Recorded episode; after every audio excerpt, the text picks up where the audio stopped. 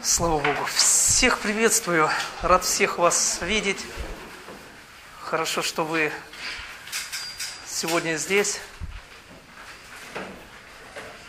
Мы будем учиться, конечно, говорить об обольщении больше и больше. Что такое обольщение, природа обольщения, что, как, к чему. И я верю, что вы для себя что-то узнаете новое, чего-то сможете избежать, чем-то покаяться, от чего-то освободиться, в чем-то измениться, чтобы идти дальше. Не так ли? Потому что мудрость и заключается в том, что мы не считаем себя самыми умными, но мы открыты для того, чтобы учиться, чтобы быть умнее. Не так ли? Вот смотрите, когда вы шли в библейскую школу учиться, а, вам казалось, что вы так много уже знаете, да? Пришли, когда тема за темой шли, вы думали, как все-таки немного мы знаем. Я понял, что чем больше учишься, тем больше понимаешь, как мало ты знаешь. И чем меньше учишься, тем тебе больше кажется, что ты уже все знаешь. Как только перестаешь учиться, тогда точно знаешь, что, наверное, я уже все знаю. Но, слава Богу, что мы можем идти дальше, не стоять на месте, учиться больше, больше, больше. Не так ли? Итак, наша тема очень простая, она называется «Обольщение, колдовство и лжерелигии». Обольщение, колдовство и лжерелигии.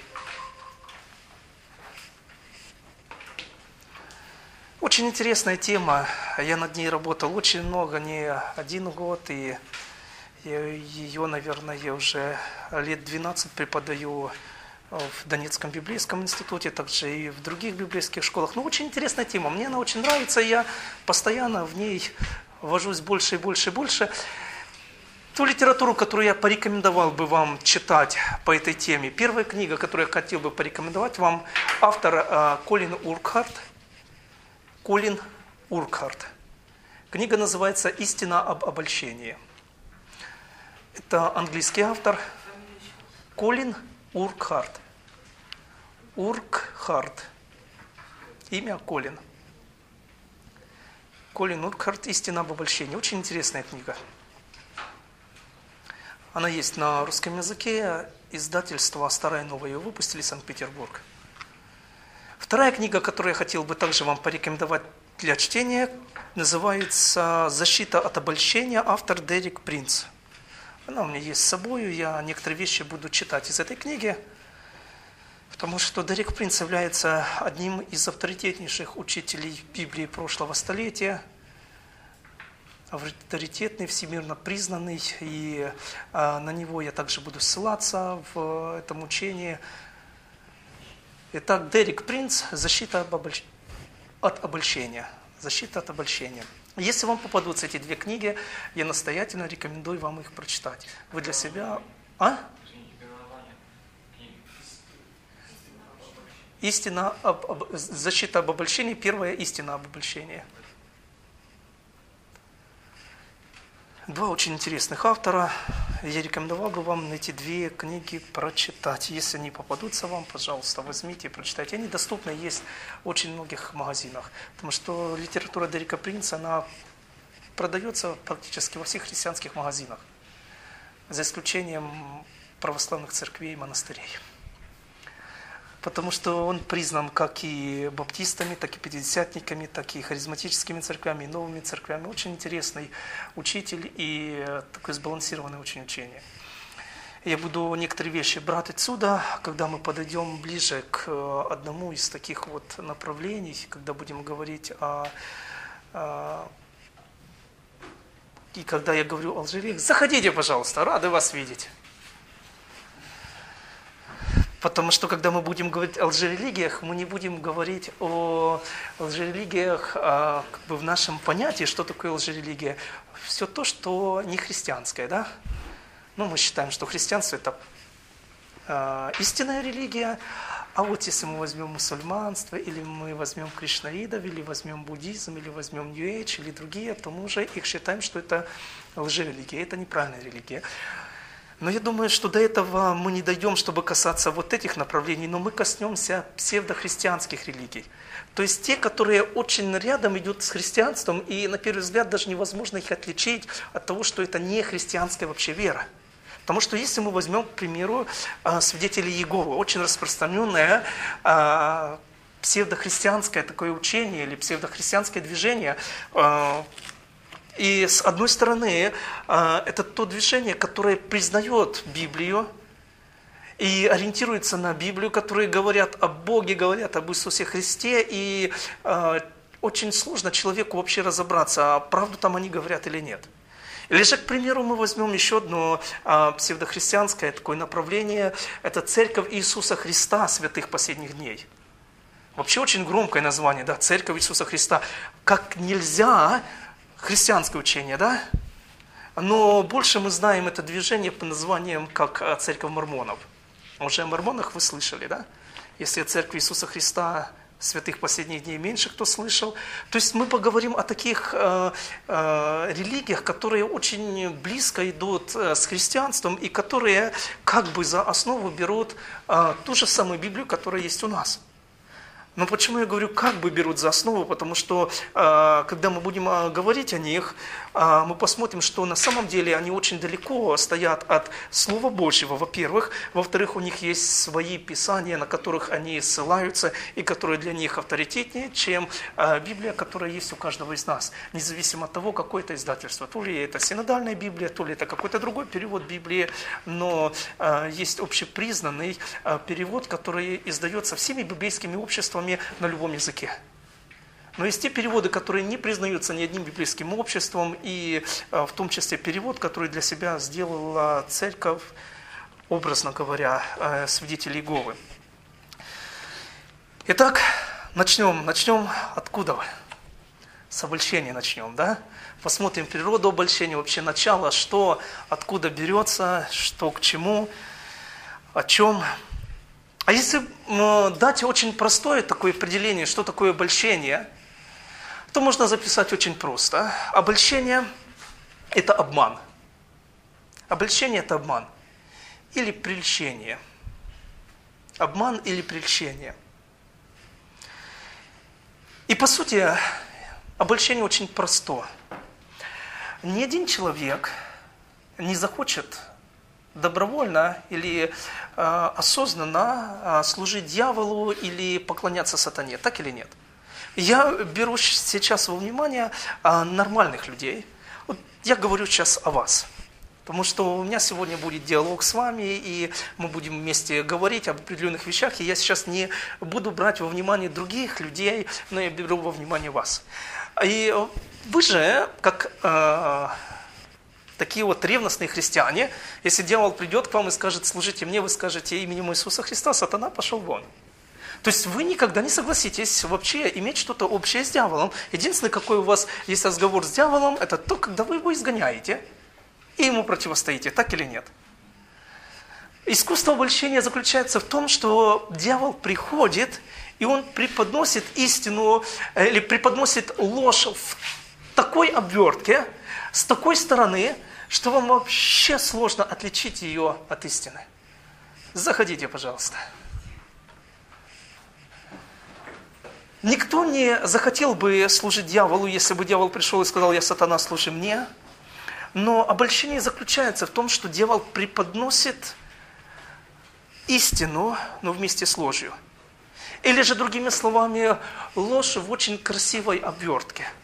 Так что человек, смотря на эти вещи, он с первого взгляда смотрит и говорит, что да, на самом деле это правда, да, на самом деле это так – правильно, потому что ссылается же на Библию, из Библии читается, и как бы это Слово Божье.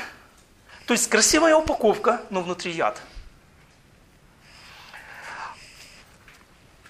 Я хотел бы вместе с вами открыть первое место, это будет центральным местом у нас. Евангелие от Матфея, 24 глава. Как вы знаете, в Евангелии от Матфея в 24 главе речь идет о последнем времени. Иисус говорит о признаках э, своего пришествия, о том, что будет происходить в последние дни. Но я хотел бы обратить ваше внимание, я не знаю, замечали вы или нет, но буквально с самого начала, когда Иисус говорит о признаках своего пришествия или о последнем времени, Он говорит об очень интересной такой вещи. Давайте посмотрим буквально с третьего стиха. «Когда же сидел он на горе Елеонской, то приступили к нему ученики и наедине спросили, скажи нам, когда это будет? И какой признак твоего пришествия кончины века? Серьезный вопрос, да? Иисус начинает отвечать на этот вопрос, и Он говорит о признаках своего пришествия. Смотрите, с чего он начинает. Четвертый стих. Иисус сказал им в ответ, берегитесь, чтобы кто не прельстил вас. Берегитесь, чтобы кто не прельстил вас. Смотрите, с чего начинает Иисус.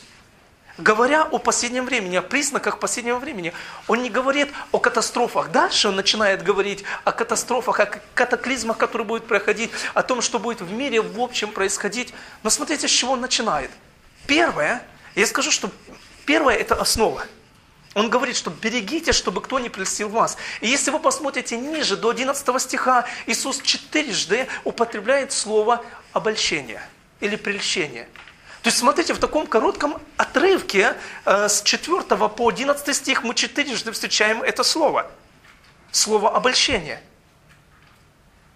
Мы видим, что Иисус акцентировал на это внимание – он обращал на это внимание, и он говорил, что один из признаков э, кончины века или э, конца всего, это то, что многие будут обольщены. Он говорит, берегитесь, чтобы кто не прельстил вас. Не бойтесь обольщения, потому что между страхом или боязнью чего-то и остережением чего-то есть большая разница. Так или нет? Вы когда-нибудь проходили по улице, видели такая есть вывеска «Берегись автомобиля»? Там обычно, если со дворов или э, с гаражей выезжают машины, где-то есть автопарк. И когда есть эта вывеска, о чем она говорит? Эта вывеска не говорит о том, что каждого, кто будет проходить по этой части дороги, собьет машина. Так или нет? Эта вывеска не говорит о том, что вообще берегитесь этого участка дороги, лучше здесь не ходите. Нет, просто эта вывеска говорит о том, что вам нужно быть осторожным, быть внимательным. Потому что в тот момент, когда вы меньше всего этого будете ожидать, с вами может произойти то, что не хотелось бы, чтобы произошло. И вывеска об этом говорит вам. Точно так, когда Иисус говорит, берегите, чтобы кто не простил вас. На что Он обращает внимание? Он обращает внимание на то, что, дорогие, вам нужно быть осторожными. Что касается обольщения.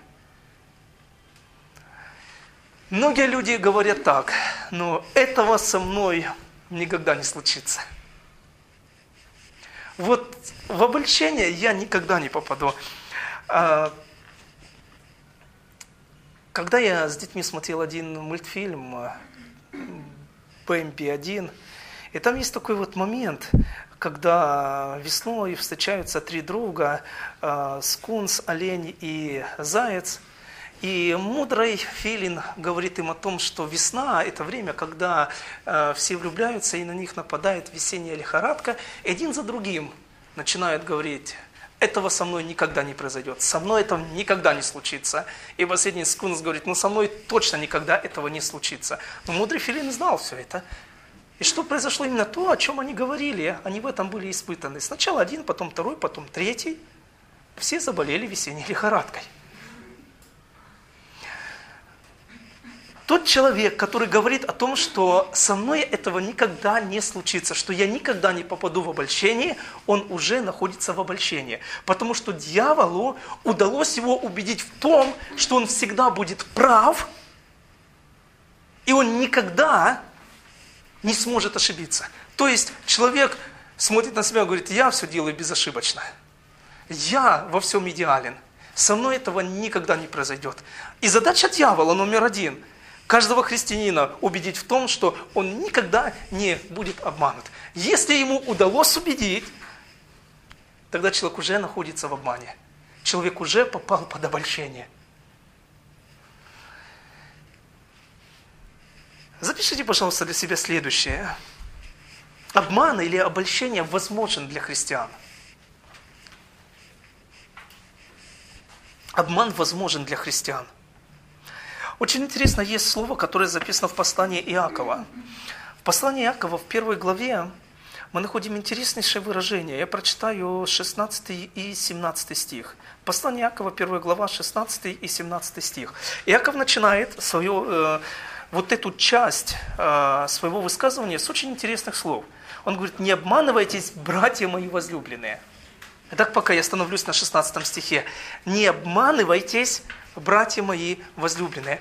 Он писал не к неверующим людям, он писал к братьям, так или нет? Он кому писал? Он обращался к верующим людям. Он говорит, братья, не обманывайтесь. Другими словами, братья, вы можете быть обмануты, так или нет? В 17 стихе он говорит, Всякое даяние доброе, всякий дар совершенный не сходит свыше от Отца Света, у которого нет изменения и ни тени перемены. Другими словами, он говорит о том, что, братья, если ваше представление о Боге неправильно, вы думаете о нем не так, как оно есть на самом деле, вы уже находитесь в обмане. Если вы представляете Бога совершенно другим, чем Он есть, Почему Бог и когда открылся израильскому народу э, более чем одному миллиону одновременно, то смотрите, что произошло. Бог говорит, запомни это, запиши себе, учти, расскажи своим э, детям, что ты не видел никакого изображения, ты не видел изображения рыбы или какого-то животного или какого-то человека. Смотри, запомни это. Почему? Потому что, смотрите, легче всего нам имея какое-то определенное изображение, если посмотрите на этот круг, то вы знаете, что это круг. И когда вы сфокусировали свое зрение на этом круге, вы точно знаете, что это круг. И когда вы не видите, ну кто-то вам скажет круг, вы сразу имеете представление, что такое круг. Так или нет? И всегда легче, когда ты, у тебя что-то есть перед глазами, легче сосредоточиться или легче думать об этом. Но Бог не дал своего изображения – Почему? Потому что он, мы не можем его выразить как-то как круг, или как овал, или как что-то другое. Почему? Потому что он многогранный, он многообразный. И он нам вновь, вновь, вновь, вновь открывает себя больше, больше и больше. И мы можем познавать его больше, больше и больше. И в этом уникальность христианства, в том, что невозможно просто э, обрисовать Бога или нарисовать, э, сделать его изображение и сказать, вот твой Бог. И слава Богу за это. Вот почему, представьте, э, э в книге Откровения написано за старцев, 24 старца, они имеют покоя ни днем, ни ночью, они постоянно поклоняются Господу. Потому что когда они смотрят на Господа и видят, каков Бог, они падают, венцы свои ложат, говорят, свят, свят, свят Господь Саваоф. Потом немного отходят от того, что они увидели, приходят в себя, как-то чувства собирают вместе, э, венцы на голову, поднимаются, опять увидели, и все начинается заново. Итак, обман возможен для христиан. Христиане могут попасть в обман – Апостол Павел очень интересное э, замечание по этому поводу сделал Коринфянам, когда он обращался к ним во втором послании к Коринфянам, мы находим в 11 главе, говорит Коринфянской церкви, а заметьте, что это была, на наш взгляд, очень духовная церковь, где действовали все дары Духа Святого, и они не имели нужды ни в каком даровании, вообще потрясающая церковь была. Но в 11 главе, в 3 стихе Павел пишет э, очень интересные слова – но боюсь, чтобы как змей хитростью своей прельстил Еву, так и ваши умы не повредились, уклонившись от простоты во Христе. Здесь он вообще, смотрите, э, переводит или э, такой вот параллель проводит о том, что говорит э, коринфяне, я имею опасения за вас. У меня есть опасения насчет вас, чтобы, ваши, э, чтобы вы не были обольщены, как была обольщена Ева. Если вы посмотрите на а, суть обольщения Евы, если вы вернетесь к книге, э, книга Бытия, буквально в первую главу, мы можем увидеть, что дьявол смог обольстить Еву вообще в безгрешном состоянии. Она и представления ни малейшего имела, не имела ни малейшего представления о том, что такое грех. Так или нет? Каждый из нас знает, что такое грех. А у нее не было даже понимания, не было мысли такой, что такое грех. И дьяволу удалось ее обмануть. Представьте. И если ее удалось обмануть, поймите, что ему удастся и нас обмануть. Он сможет и нас обмануть. Поэтому Павел пишет, Коринфяне, я боюсь, чтобы змея хитростью своею, как он прельстил Еву, точно так и вас не вел в сторону. Точно так, чтобы вы не изменили своего взгляда. Я хотел бы прочитать из третьей главы, из Бытия. Говоря о природе обольщения, сути обольщения, смотрите, когда змей приходит к Еве и начинает говорить э, с нее о одном очень хорошем таком моменте, что он ей предлагает. 4-5 стих. 3 глава, 4-5 стих. «И сказал змей женщине, нет, не умрете. Но знает Бог, что в день, в который вы вкусите их, откроются глаза, глаза ваши, и вы будете как боги, знающие добро и зло. Я не буду глубоко вдаваться в определение все-таки, почему Ева взялась за это слово, или а, где был в это время Адам, или почему дьявол пришел именно к женщине, пришел к мужчине. А, говоря об обольщении и рассматривая вот э, эти два стиха в спектре темы обольщения, я хотел бы отметить следующее. Почему Ева все-таки взялась за эти слова? Почему для нее они чего-то стоили. Потому что если бы они ничего не значили, она бы просто их пропустила, так или нет? Если бы они вообще ни о чем не говорили, обратила ли бы она внимание на них? Да, конечно, нет. Она бы просто пропустила их и пошла дальше. Но смотрите, э, приходит сатана и своей хитростью, он говорит, послушай, если ты возьмешь вот это, сделаешь это, то ты будешь как Бог. То есть за что он зацепил Еву? Он зацепил ее за живое. Он зацепил за то, о чем говорил Господь Бог. Потому что когда Господь Бог творил человека, если вы вернетесь в первую главу и посмотрите буквально 26 стих, и сказал Бог, сотворим человека по образу нашему и по подобию нашему. Я хотел бы, чтобы вы отметили для себя этих два слова, по образу и по подобию нашему. И да владычествуют они над рыбами морскими, над птицами небесными, над скотом, над всей землей, над всеми гадами, присмыкающимися по земле. Так смотрите, цель Бога. Господь сказал, а когда Бог говорит, в Его словах есть уже творящая сила. Вот смотрите, Бог говорит, сотворим по образу и подобию нашему. То есть это цель Бога, чтобы человек был по образу и по подобию Бога. Но смотрите, 27 стих очень интересный, э, он говорит, и сотворил Бог, то есть что непосредственно Бог сделал? Сотворил Бог человека по образу своему, по образу Божию сотворил его, мужчину и женщину сотворил их. Здесь мы уже находим, что Бог сотворил человека. И каким образом он сотворил? Два раза употреблено это слово. Сотворил по образу своему, по образу Божьему сотворил их, мужчину и женщину сотворил. Так или нет? То есть, смотрите, 26 стих, Бог говорит, сотворим по своему образу и подобию, но когда сотворил, Он сотворил человека только лишь по своему образу. То есть человек имеет такой же образ, какой образ и у Бога. Каким, э, как выглядит Бог? Какой образ у Бога? Точно такой образ, как и у человека. А э, об этом говорит э, Павел, по-моему, это уже седьмая глава послания к Коринфянам, где он говорит, что муж есть образ Христа, а Христос есть образ Божий. Итак, смотрите, цель Бога какова? Чтобы человек был по образу и по подобию Божьему, и Бог, сотворив человека, дает ему образ, а где подобие? А в подобие человеку нужно было возрасти а подобным Богу нужно было стать. И для этого у Бога было определенное время, чтобы человек мог, познавая Его, узнавая Творца больше и больше, мог стать, уподобиться внутренне, уподобиться во всем Богу, как Творцу. Я вам приведу такой пример. Когда рождается ребенок в семье – Имеет ли он образ человека или нет? Это не как в сказке Пушкина, помните, о, о царе Султане. Что за странная зверюшка, не то лягушка, не то... То есть мы знаем, что когда рождается младенец, маленький-маленький ребенок, на последних родах у своей жены мне нужно было присутствовать, врач порекомендовал, и как только родилась моя третья дочь, мне ее сразу дали на руки, и я знал, что это стопроцентный человек.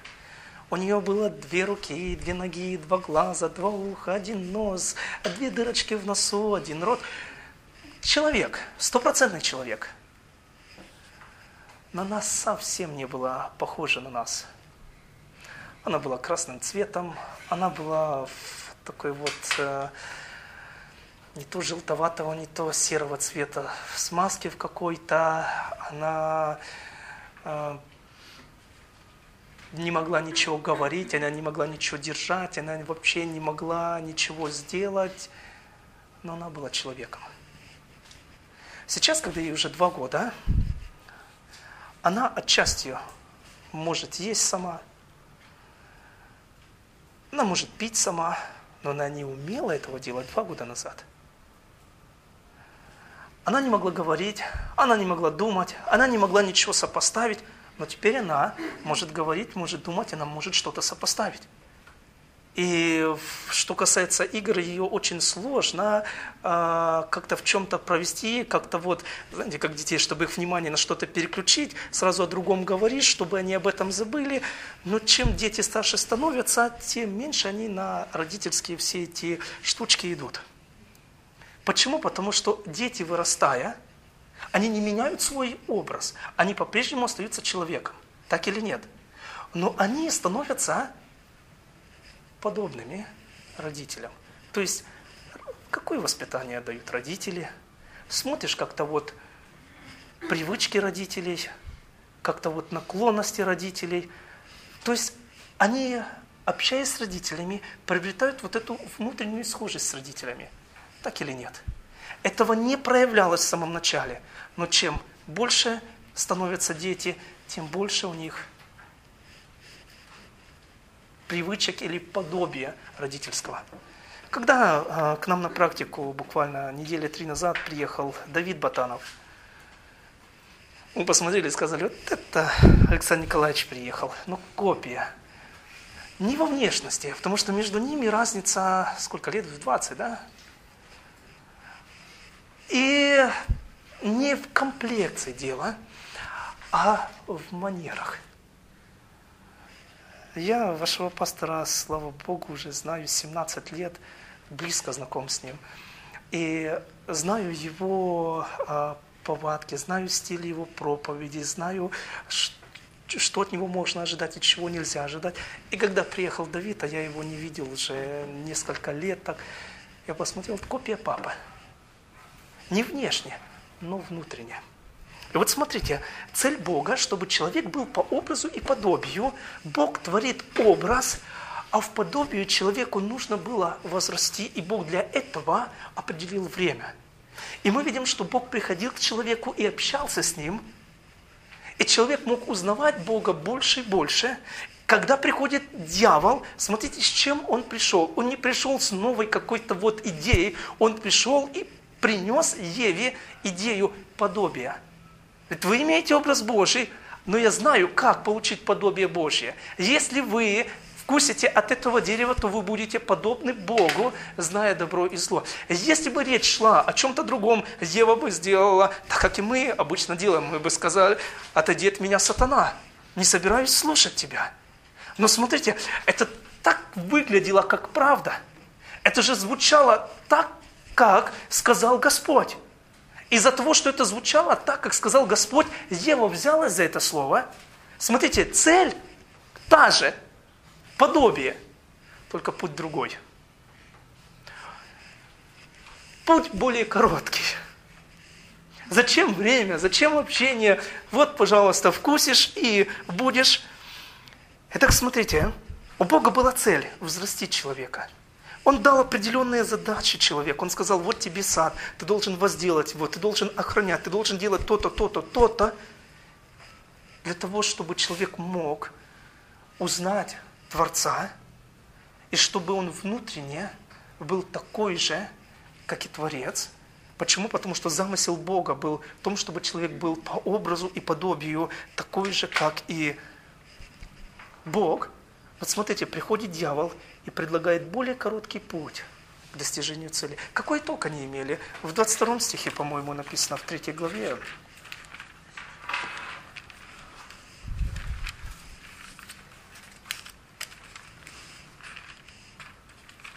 Двадцать четвертый стих. или сначала 22 да, прочитаем. Сказал Господь Бог, вот Адам стал как один из нас. Интересно Господь говорит, да? Адам получил подобие, он стал как один из нас. Но смотрите в чем? Зная добро и зло. То есть смотрите, он, человек пошел к достижению цели, пошел совершенно другим путем, и человек в чем-то стал подобен Богу. В чем он стал подобен Богу? В том, что он тоже узнал, что такое добро и зло. Но итог какой? 24 стих. «И изгнал Адама и поставил на востоке у сада Едемского Херувима пламенный меч, чтобы охранять путь к дереву жизни». Смотрите, что произошло. Адам стал подобен том, что узнал добро и зло, но он не узнал других сторон подобия. Он не узнал подобия власти. Он не узнал подобие характера Бога. У Бога была своя цель, шаг за шагом, взрастить Адама, открыть ему полноту всего, чтобы он стал полным хозяином земли и владел всей землею. Адам пошел более коротким путем к этой цели, чтобы стать подобным Богу. И если бы Бог не закрыл путь к дереву жизни, Адам бы вкусил от дерева жизни, что бы произошло с Адамом, Адам бы, зная добро и зло, жил бы вечно, но выбирал только зло. Почему? Потому что вот подобие любви, которое мы видим уже, открыл Бог через Иисуса Христа, Адам бы этого не знал. Почему? Потому что он стал подобен Богу в том, что он узнал добро и зло. Но выбор каков его был бы? Его выбор был бы во всем зло. То есть это как цель дьявола, чтобы стать подобным Богу. Помните его замысел? «Зайду, поставлю свой престол, сяду в сонме богов, буду подобен Свышнему». Исайя 14 глава. Читали это местописание? То есть это цель дьявола. И, конечно же, он претендовал на это, мы видим с самого начала. Поэтому Бог и сказал, что Адам, послушай, тебе здравствуйте, проходите, пожалуйста. Бог и сказал Адаму, послушай, тебе нужно будет умереть, чтобы потом было воскресение, и была жизнь.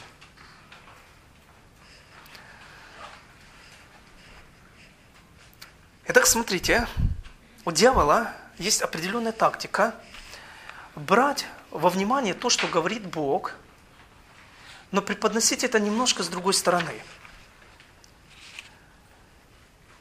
Как бы, вроде бы правда, вроде бы подобие Божье предложено, не чье-то подобие, но путь совершенно другой – я хотел бы, чтобы вы для себя отметили еще одну вещь.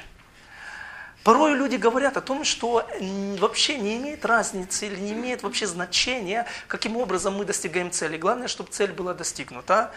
Я скажу, что с библейской точки зрения это неправильно. Потому что играет роль не только цель, но и какие методы мы используем для достижения цели. Цель у Евы была подобие Божье, но какими методами она пошла к этой цели? Мы видим, что методы были абсолютно не Божьи, и Бог не благословил эти методы. Бог имел время для подготовки Адама, есть время подготовки. Игнорируя это время, Адам потерял все. Когда мы знаем эти вещи, когда мы знаем, что Бог хочет, чтобы мы возрастали, чтобы мы были подобны Ему, когда мы знаем, что говорит Слово Божье, как избежать а, обольщения, с какой стороны дьявол будет всегда приходить к нам? Он будет к нам всегда приходить со стороны Слова Божьего.